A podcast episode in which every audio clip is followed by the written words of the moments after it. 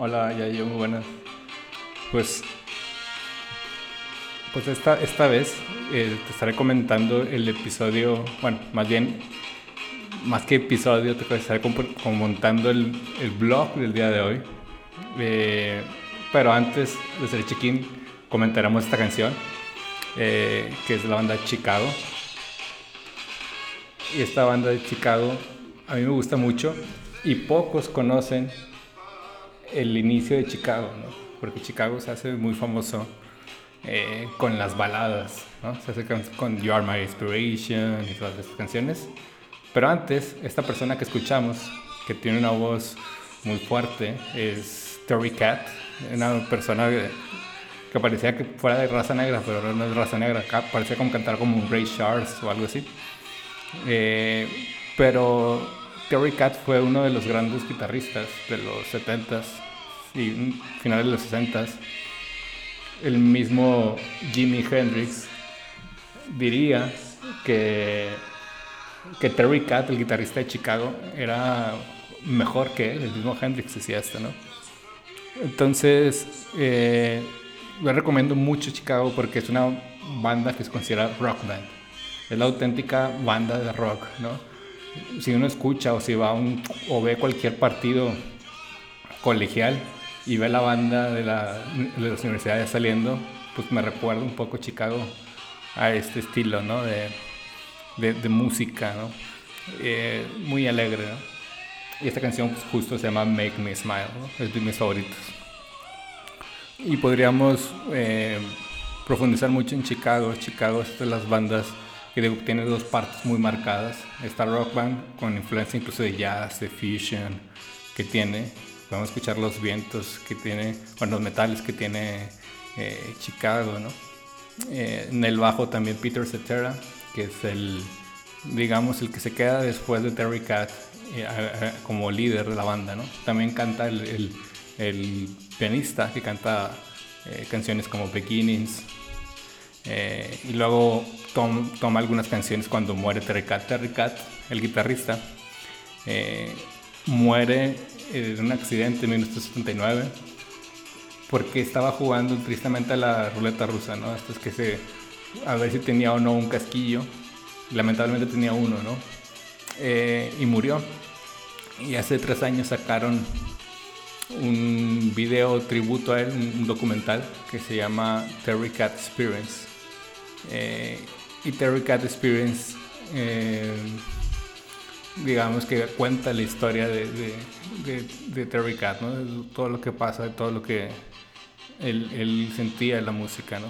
De hecho, si escuchamos los primeros discos de Chicago, podrán encontrar que es, que es bastante, eh, como te diré, bastante experimental. ¿no?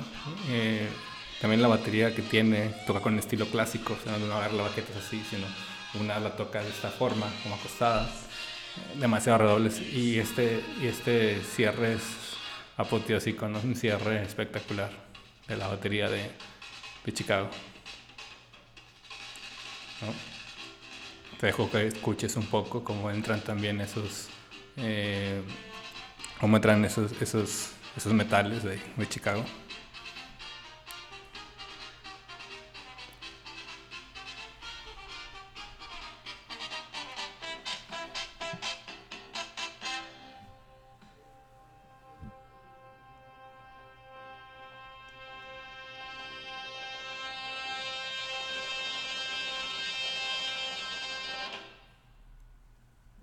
Bueno, te invito a que profundices más en, en, Chicago. Definitivamente es una, es una banda que debes de, de, escuchar, ¿no? Chicago es una banda que, que te recomiendo que, que, escuches. Hola, Roberto. Y, y bueno, entonces, sí, si quieres profundizar más en esta banda, pues te, te recomiendo que escuches sobre todo la, la, fase de Terry Cat. Luego después se vuelve un poco más romántico, no digo que sea mala eh, de hecho, en sus, en sus giras siguen tocando esta primera parte, pero Terry Cat era el alma de Chicago, ¿no? Eh, lamentablemente, pues, pues falleció por el accidente que te, que te cuento, ¿no? Bueno, pues el día de hoy te quiero contar un poquito del, del, del post de hoy. Eh, es una primera parte, que de hecho esta primera parte salió sin, sin querer, ¿no? Es una parte que, que no, no me esperaba. y hablamos un poco, él se titula Hacia un rediseño organizacional más adaptable en la nueva normalidad, ¿no? Y nos preguntamos, a ver, a veces gran parte, eh, y podríamos decir a los amigos de, de Ready, que, que te cuento como quiera, somos aliados locales aquí en México, en Monterrey. Eh, y entonces, pues Ready dice, bueno, el problema no, no son sus personas ni sus líderes, ¿no? El problema de las, de las organizaciones, ¿no? Que a veces echa la culpa uno o el otro, es el sistema, ¿no? La forma en que trabajamos al final del día, ¿no? Entonces, dada la situación, dada que también hoy no tenemos un lugar eh, físico en el que vamos, ¿no? Y que, como decía nuestro amigo eh, Rogelio Segovia, VP de Latinoamérica de Cristo Muguerza, la semana pasada que lo entrevistamos en el live, pues a veces hubo organizaciones que pusieron todo su empeño de cultura en cuestiones externas, ¿no? En el hábitat, en todo lo que creamos fuera, como esta cultura confetti culture, ¿no? Y también puede que esté rescabrajándose, ¿no? Y en el Inter también veíamos que el trabajo no terminaba de fluir, ¿no? Y digamos que esto ha sido como un descubrir también de las organizaciones descubrir que sus equipos efectivamente pueden ser más ágiles, ¿no? Entonces, por tanto, eh, si sus equipos pueden ser más ágiles, si las personas pueden ser más ágiles, nuestro diseño organizacional debería estar adaptado a esa agilidad que, que, que, pretendemos, ¿no? Entonces, si pudiéramos como un reto de diseño que vale la pena siempre ponernos como en la mente una pregunta a resolver y que podamos podemos preguntar, bueno, pues, ¿cómo podríamos crear una organización más adaptable y ágil sin que descuide el presente y se adapte hacia el futuro? ¿no? O sea, creo yo que, que, que esta mentalidad entre en esta visión de futuro y la visión de responsabilidad no están peleadas. De hecho, en un capítulo de Rementándonos con nuestro amigo Jorge Camacho, eh, que luego si se escucha este podcast, pues le mandamos un saludo, nos hablaba de como en esta, esta mentalidad que hablaba Frederick Laloux, este eh, futurista ¿no? y, un most en su libro Reinventing Organizations, de cómo habría que tener esta, esta visión de granjero, es decir, pensar a futuro, pero luego también adaptarse, ¿no? y en las organizaciones también no está peleado con pensar a futuro, y también no es un futuro tampoco tan largo que podamos hacer, sino un futuro que podamos más o menos no no predecir porque es distinto, pero sí adelantarnos a él. Y también tener un cuerpo, una estructura que se adapte, ¿no? Si no tenemos esa estructura, aunque ahorita estamos reaccionando bien, digamos, eh, aunque tengamos esta, pues, pues va a ser difícil, ¿no? Que, que, nos adaptemos, ¿no? Entonces, por eso vale la pena que tengas tú una, una estructura, una estructura adecuada, ¿no? eh, y entonces a veces eh, pensábamos antes COVID, eh, decíamos, bueno, pues quizás la cultura algunos la habían puesto como una cuestión externa, como una cuestión solamente de, del lugar de trabajo con el que atraían a su gente, porque ahí está padre, están bonitas las instalaciones y tal. Otras cuestiones que les colgábamos o que pagábamos extra. Y luego por otro lado teníamos a la innovación, a la innovación por una cosa extra, ¿no? Como a veces innovamos, ¿no? Pero generalmente es algo plano, ¿no? Entonces, ¿cómo podemos hacer porque justo nos estamos dando cuenta cómo podemos ser más ágiles, podemos ser entregables más pronto, podemos tener menos juntas, ¿no? Eh, ¿Cómo podemos hacer, digamos, para, para que esta innovación no sea extraordinaria, ¿no? No quede solamente en un design sprint, en algún, algún evento, una charla de innovación, a veces que viniera un producto o servicio de, y, que lo, y que lo pedimos y que ocurrimos un un proceso de innovación, pues cómo podemos hacer que eso sea nuestro día a día, ¿no? Y te diría, y en este post pongo como tres, principales puntos, ¿no?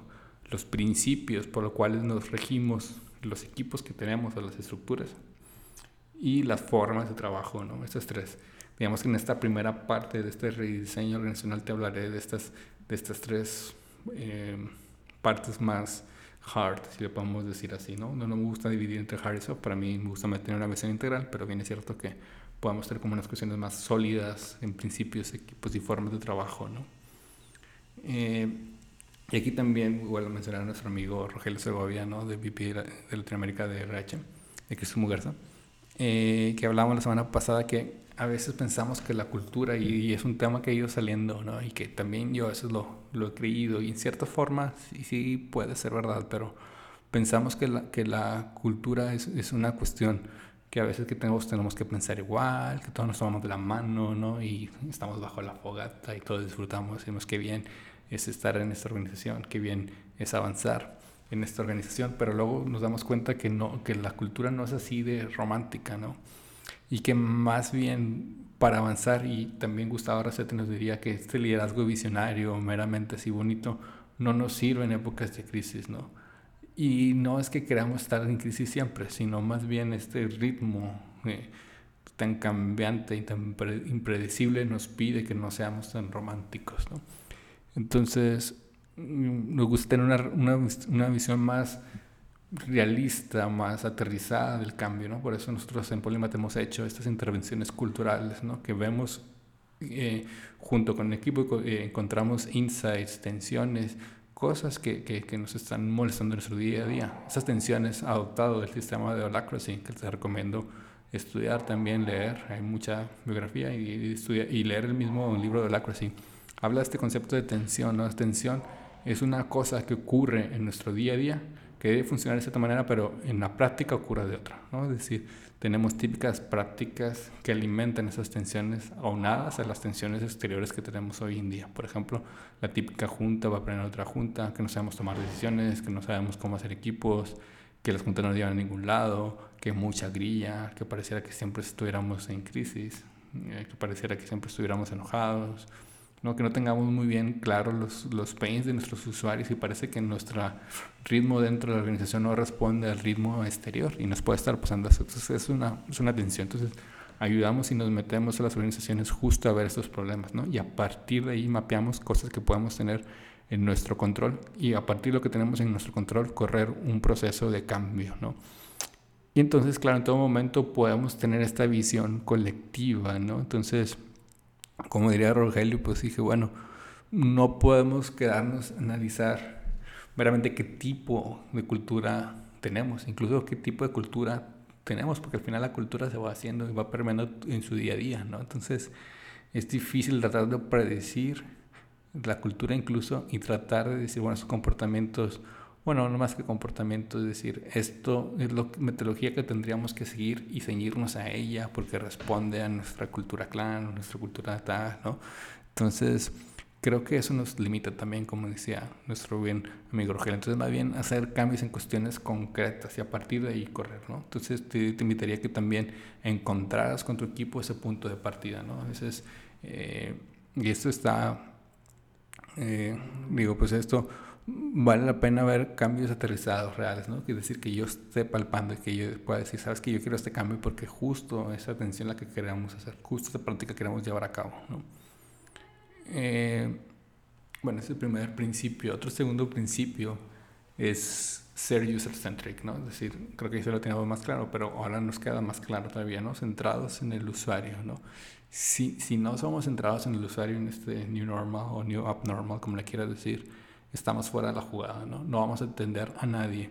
Entonces, eh, no basta con conocer solamente los, al usuario, que es nuestro usuario, sino eh, hace falta conocer nuestros, los pains, cómo viven su día a día, qué es lo que pasa en su día a día, ¿no? Entonces nosotros también, de, hecho, aquí si ves mi, mi, mi post en mi perfil de LinkedIn, Luis Aceite, junto, junto un framework que tenemos muy claro en Polymath de cómo es nuestro usuario, ¿no?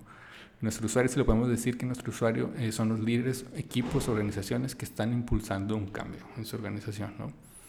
¿Qué hacen en nuestros usuarios en su día? Quizás aquí te puedan identificar si formas parte de, estos, de esta parte de nuestra organización, lo estás impulsando, tienes tu negocio, dice, bueno, evangelizan el cambio, ¿no?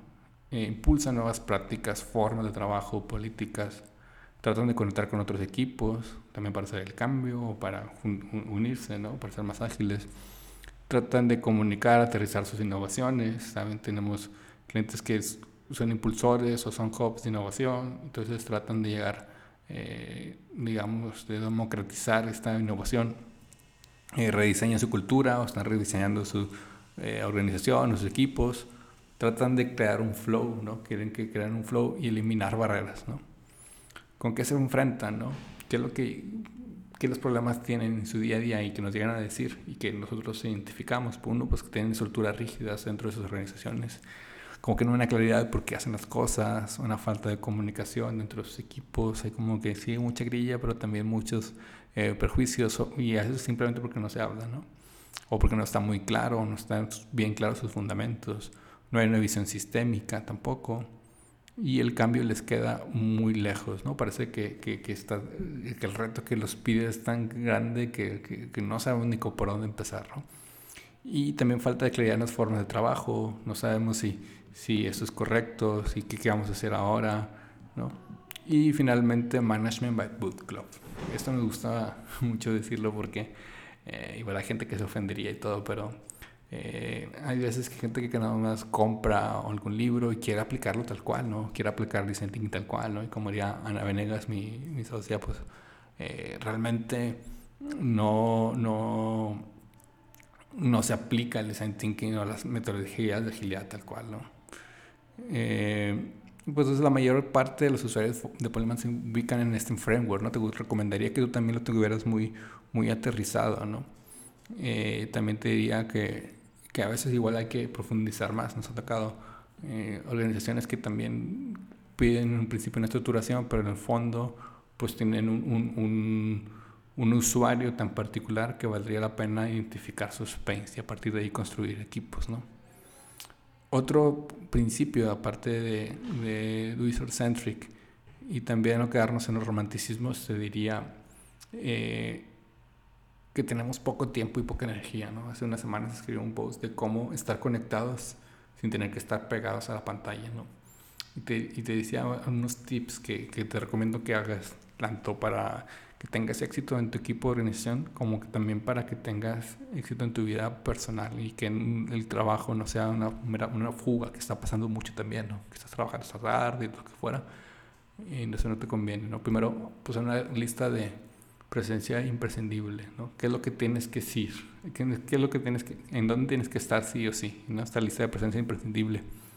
Eh, que lo acompañes también con tu creación de horario personal. Es decir, que una vez que tengas donde sí tengo que estar, o en esta junta, en esta junta de arranque, en este proyecto, eh, estamos lanzando o, modelando un, X, un, modelando un producto o servicio, pues ahora ahí tengo que estar sí o sí presente, testeando ese producto o servicio y a partir de ahí crear tu horario personal y mapearlo y bloquearlo también, ¿no?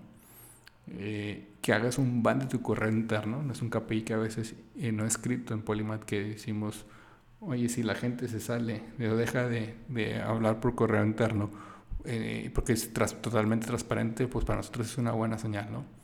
¿Qué juntas imprescindibles tienes, ¿no? También que tengo que estar sí o sí. Eh, una lista de actividades sincrónicas o asincrónicas, es decir, eso puede esperar o no puede esperar, ¿no? Eh, de hecho, el CEO de Slack decía que en su, digamos, en su junta All Hands, esa junta que tiene tipo, tipo Google, que tiene Test God is Friday, que tú le puedes preguntar a sus directivos, dice que disminuyó de una hora a 21 minutos, ¿no? ¿Cuánto tiempo te quieres tú eh, ahorrar, ¿no? Luego, luego a veces también, digo, eso te puede, te puede ayudar muchísimo en la hora de decir, bueno, que, ¿dónde quiero yo invertir mi tiempo, no? Finalmente yo te diría, bueno, en cuanto a los equipos, ¿qué equipos tú quieres, tú quieres construir, no? Eh, de hecho, hace unos años me acuerdo que nosotros de, de innovadores, o nosotros así de, de un poco de, de curiosos, pues empezamos, decimos, bueno, ¿cómo podemos unir un equipo con otro equipo?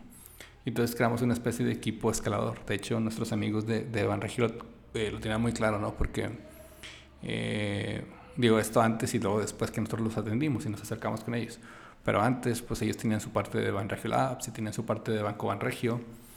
Y cuando tenían esto, en el, en el centro tenían un, bueno, Van Regio Labs hacía las veces y nuestro amigo Demetrius Triumpopoulos, que también, eh, si nos está escuchando, pues, o cuando se escuche este episodio, pues un saludo a él. Eh, si no, es el primer episodio de, de Reinventando, nos lo pueden escuchar también.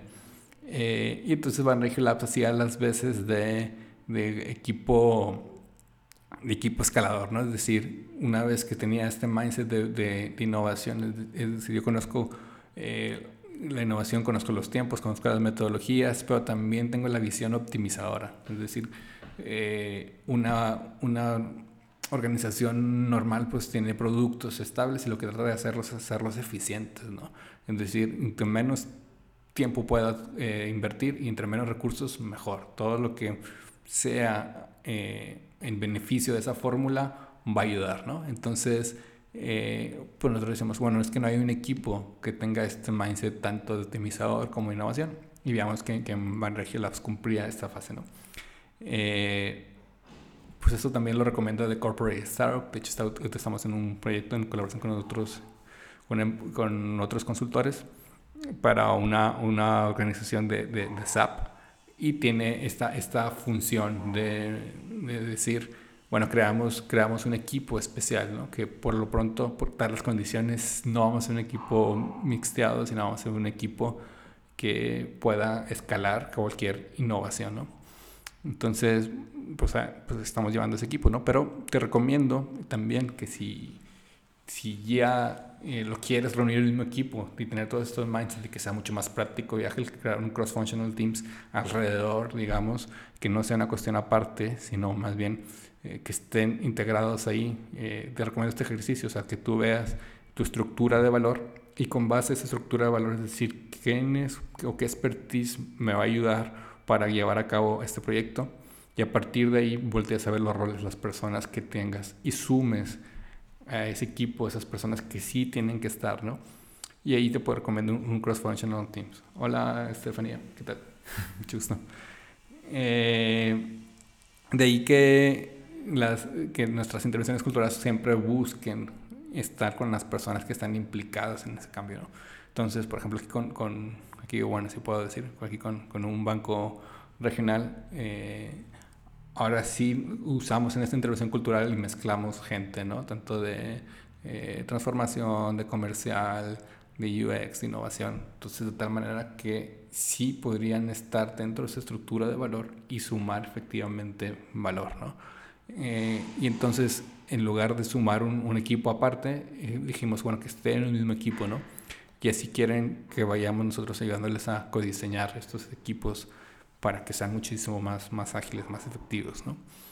Entonces yo te recomendaría, bueno, ¿qué, ¿qué proyectos tienes? También nuevamente esta visión de proyecto, qué proyectos tengo, qué productos o servicios, eh, no sé, aperturas de tienda, o aperturas lanzamiento de un producto digital, bueno, te preguntas ahí quién debe estar ahí, gente de marketing, eh, gente de producto, gente de UX, igual puedes invitar a gente, igual a gente jurídico si tienes que meter alguna cosa o en ciertos tiempos dentro de esos sprints, pues incluir o tratar de adelantar, sabes que iban a necesitar este expertise solamente para esta semana o así.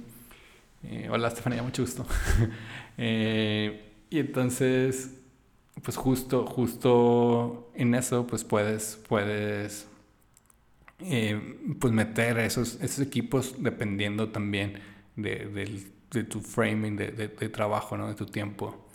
Eh, y te diría, bueno, creo que cada vez habrá más estos cross-functional teams, ¿no? Así como hay microempresas, como puede ser el caso de Assembler, el caso de Johnson Johnson, creo que también cada vez más va a haber más equipos que solamente estén en proyectos por productos o servicios. Y, que, y si queremos innovación abierta, pues también tenemos que tener muy en claro esto, porque podemos invitar a alguna consultora, alguna startup o más personas, ¿no?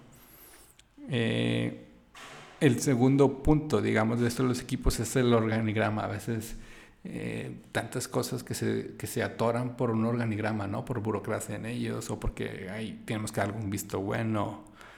Y, y, creo que más bien que jerarquías tenemos que, que, que hablar también de, de, una red de equipos, ¿no? Y quizás a veces sí es una cuestión de, de, de puestos, pero también puede ser una cuestión de egos, ¿no? Eso lo vamos a ver en el siguiente eh, digamos, en el siguiente post, hablar un poquito más de esas soft skills, o esas skills que necesita, que a veces ya no ayudan mucho a, las circunstancias de hoy en día, ¿no? Entonces, no me notificaría tanto que si es plano, que si no, sino más bien me imagino como algo interconectado, ¿no? Que ya ocurre, ¿no? O sea, que realmente en la realidad, diría este, eh, un libro Teams of Themes, ¿no? Es decir, eh, McChrystal decía que no solamente la realidad del trabajo es que es, eh, es, digamos, no es lineal en ninguna de sus partes. Hola Pedro. Eh, no, no, es lineal en ninguna de sus partes, sino más bien se topa con un montón de, de, trabajo y a partir de ahí crea un equipo interdisciplinario que responda más a esa realidad. ¿no? creo yo también que, que que estos ritmos de entrega, pues también formas de trabajo, ¿no? ¿Qué, me quedaría? Al final, como decimos, esta filosofía de problemas de decir, las metodologías son como escalas musicales, ¿no? Nos gusta mucho el jazz y nos gusta mucho también la, figura, la, visión del trabajo como un jazz, ¿no? Que se va eh, adaptando, que se va, que cada uno encuentra su lugar ahí, que cada uno va, va haciendo, incluso tiene sus solos, o de repente tiene un rol protagónico el piano, luego la batería, y sí, sería absurdo, obviamente son las personas que más conocen de técnicas, de escalas y demás, pero sería absurdo que tocaran igual, ¿no? O sea, escuchar, imagínate que escucharan todos como, como Arjona, pues gracias a Dios, no, como Maná siempre, pues no. Eh, gracias a Dios hay, esas escalas se adaptan al estilo de cada equipo. Entonces también se adaptarían al estilo de cada organización. Entonces, si algo tomaría, debe ser un must, en, estos son los ritmos de entrega, ¿no? Es decir, estos ritmos, estas cadencias, es decir, entregables, hay entregables que a tienen eh, por sprint de una semana, sprint de dos semanas. Ahí te recomendaría también eh, aplicarte. De hecho, nosotros en la consultoría ayudamos y decimos, ¿sabes qué? No solamente te aprenderás de metodologías ágiles, sino más bien vamos a ser ágiles, ¿no? Vamos a tener entregas cortas, eh, feedback constante, de tal manera que tú vas avanzando y a la vez, en lugar de decirte, vamos a ver cómo hacer una junta, vamos a decir, vamos a hacer una junta, ¿no? Eh, ágil como debería de ser, ¿no? y entonces, pues también en esta medida entregables de tener esta de saber cuándo entregamos, de saber eh, cuándo planeamos. También tú puedes ir planeando tu, tu semana en torno a ello, ¿no? Eh, y también hablamos mucho de las ciencias de, de, comportamiento y las ciencias de, de, comportamiento hablan mucho de, las pequeñas victorias, ¿no? Small, small wins. Estas pequeñas small wins eh, son muchísimo mejores que tener digamos, que el, cambio sea muy largo. Como te decíamos, nuestro usuario a veces piensa que o el cambio le queda muy lejos, ¿no? Nosotros decimos, bueno, vamos a hacer el cambio mucho más concreto, aterrizable, de tal manera que tú puedas entregar constantemente. Y también motiva más el hecho de que una persona vaya teniendo, vaya teniendo pequeños éxitos, ¿no? Porque dice, sabes que estoy avanzando, la sensación de avance es mucho mayor, ¿no? Y además cuando, si hacemos como un o tenemos idea de que algún día vamos a entregar esto, vamos a hacer mucho más o vamos a, cambiar, pues eso nunca va, probablemente nunca llegue. ¿no? Eh, otro punto, pues te que de estas metodologías serían pocas juntas. ¿no? Eh, de hecho, hace poquito estábamos asesorando eh, a los amigos de, de, de Olores en, en, sus pocas juntas que tenían. ¿no?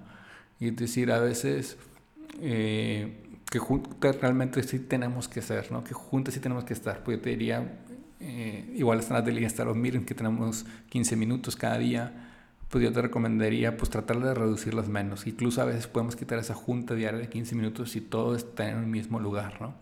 Nosotros igual te recomendamos empezar el lunes con planeación y entregar el viernes, ¿no?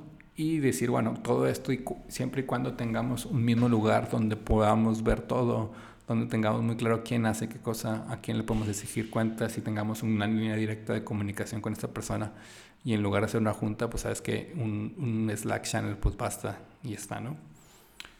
Eh, finalmente creo que, eh, como, como, hemos visto aquí, hemos mezclado un montón de metodologías y creo que esto va a ser eh, lo que rige lo más normal, también porque la gente va aprendiendo y porque vamos creando un músculo de cambio, vamos creando un músculo de trabajo. Entonces, eh, pues podrías mezclar incluso a veces, por ejemplo, las stories y los insights, como se escriben de design thinking, esos hallazgos, estas necesidades que tenemos que resolver de nuestros usuarios, responden al mismo principio de, de agilidad, ¿no? De estas stories famosas. O incluso el Build, Measure, Learn de Lean Startup también se parece mucho cuando queremos eh, ir, ir, testeando, ir prototipando, ¿no? Eh, cada, cada digamos, podemos mezclar, mezclar cada, cada una de las metodologías. Yo te recomendaría que, que mezclaras o que alguna semana sabes que vamos a utilizar Lean Startup, pero otra semana vamos a hablar de Design que te atrevas a ir mezclando, ¿no? que veas los principios que hay detrás y no tanto los pasos que hay que dar. ¿no? De tal manera que no te conviertas en, una persona cuadrada, no un equipo cuadrado que hoy sí hicimos esto, sino que vayas fomentando ese criterio. ¿no? Eh, pues si te fijas aquí no hemos hablado de liderazgo, cuestiones que ya, hablaremos del, en el siguiente punto, pero más bien hablando de una visión colectiva, ¿no? Al final del día lo que te va a dar créditos, réditos al final es tener una, una, organización o un equipo que genere distintos líderes, ¿no?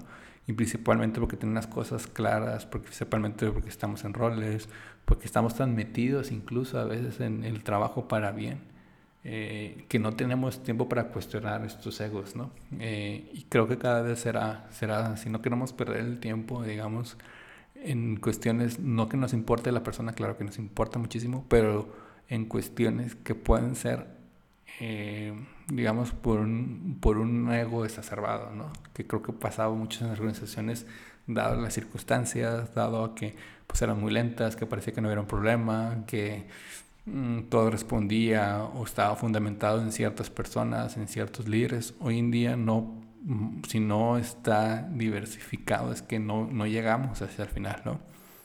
Eh, decía Alan Hope de Unilever, que está dando mucho que hablar en, estas, en estos días, es que encontramos, decía, encontramos una nueva responsabilidad, esto que nos, encanta hablar de la responsabilidad en Unilever, que ya me habría gustado haberla encontrado antes, ¿no? Pero gracias a esta crisis he encontrado esta responsabilidad, ¿no? Hemos encontrado que efectivamente podemos ser muchísimo más rápidos, ¿no?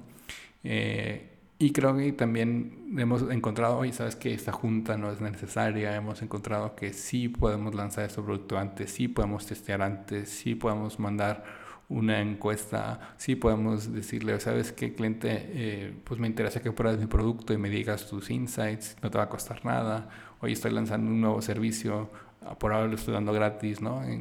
Quieres probarlo, ¿no? Quieres, y también recibir ese info tan valioso y también en el, el, Inter ayudar, ¿no?